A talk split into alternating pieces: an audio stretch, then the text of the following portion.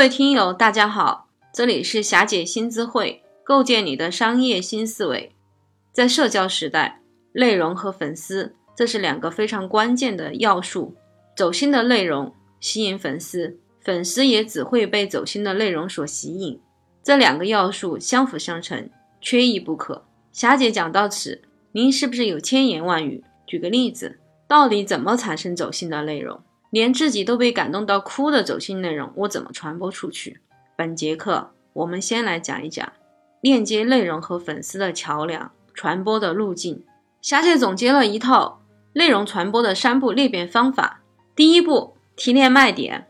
提炼卖点这里有一个非常重要的要素，就是我们不能在家闭门造车，不能认为我们认为这个卖点最能感动自己。而是要放出去广泛测试，通过在这个测试期间去总结和提炼用户最需要的那个点。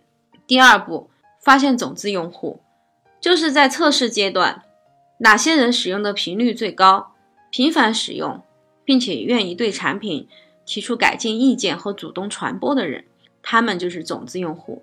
第三步，促进种子用户的传播。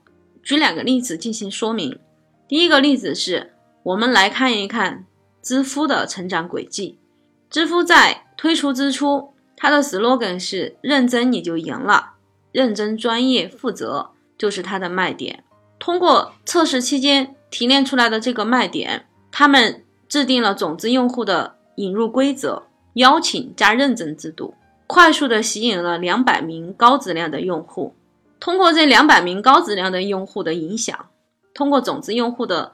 快速传播，知乎逐步从封闭走向开放，一年的粉丝增长率是十倍以上。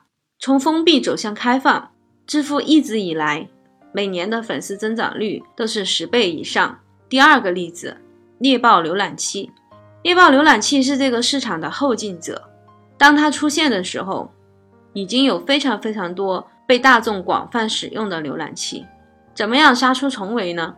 猎豹的运营团队做了一个非常聪明的决定，他将这个浏览器推向市场。这个过程其实是在提炼卖点。由于它的速度非常快，但是如果他把猎豹定义为是最快的浏览器，用户不一定会买单。通过运营，通过测试运营，猎豹浏览器运营团队发现有很多用户用它来进行抢票、抢优惠券、秒杀，所以。猎豹浏览器最早，它的特性是快，但是它的卖点变成了是抢票神器。第二步，发现种子用户，这些种子用户，他们最终选择了是抢票的呢，还是抢各个电商平台优惠券的人呢？最终，他们选择了抢票的人，就定义为要上幺二三零六网上买火车票的人。第三步，种子用户的传播，通过种子用户的传播。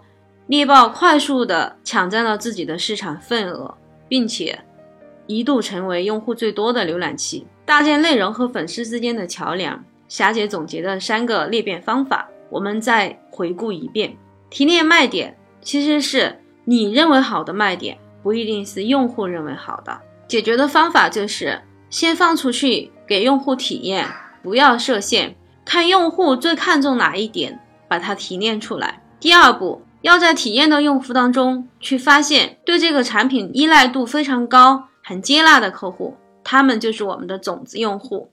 第三步，要制定运营策略和规则，促进种子用户进行传播。你的周围有一夜窜红的传播神话吗？它的成功因素是什么？欢迎关注霞姐的微信号“霞姐新知会”的全拼。就这个问题，我们可以继续聊。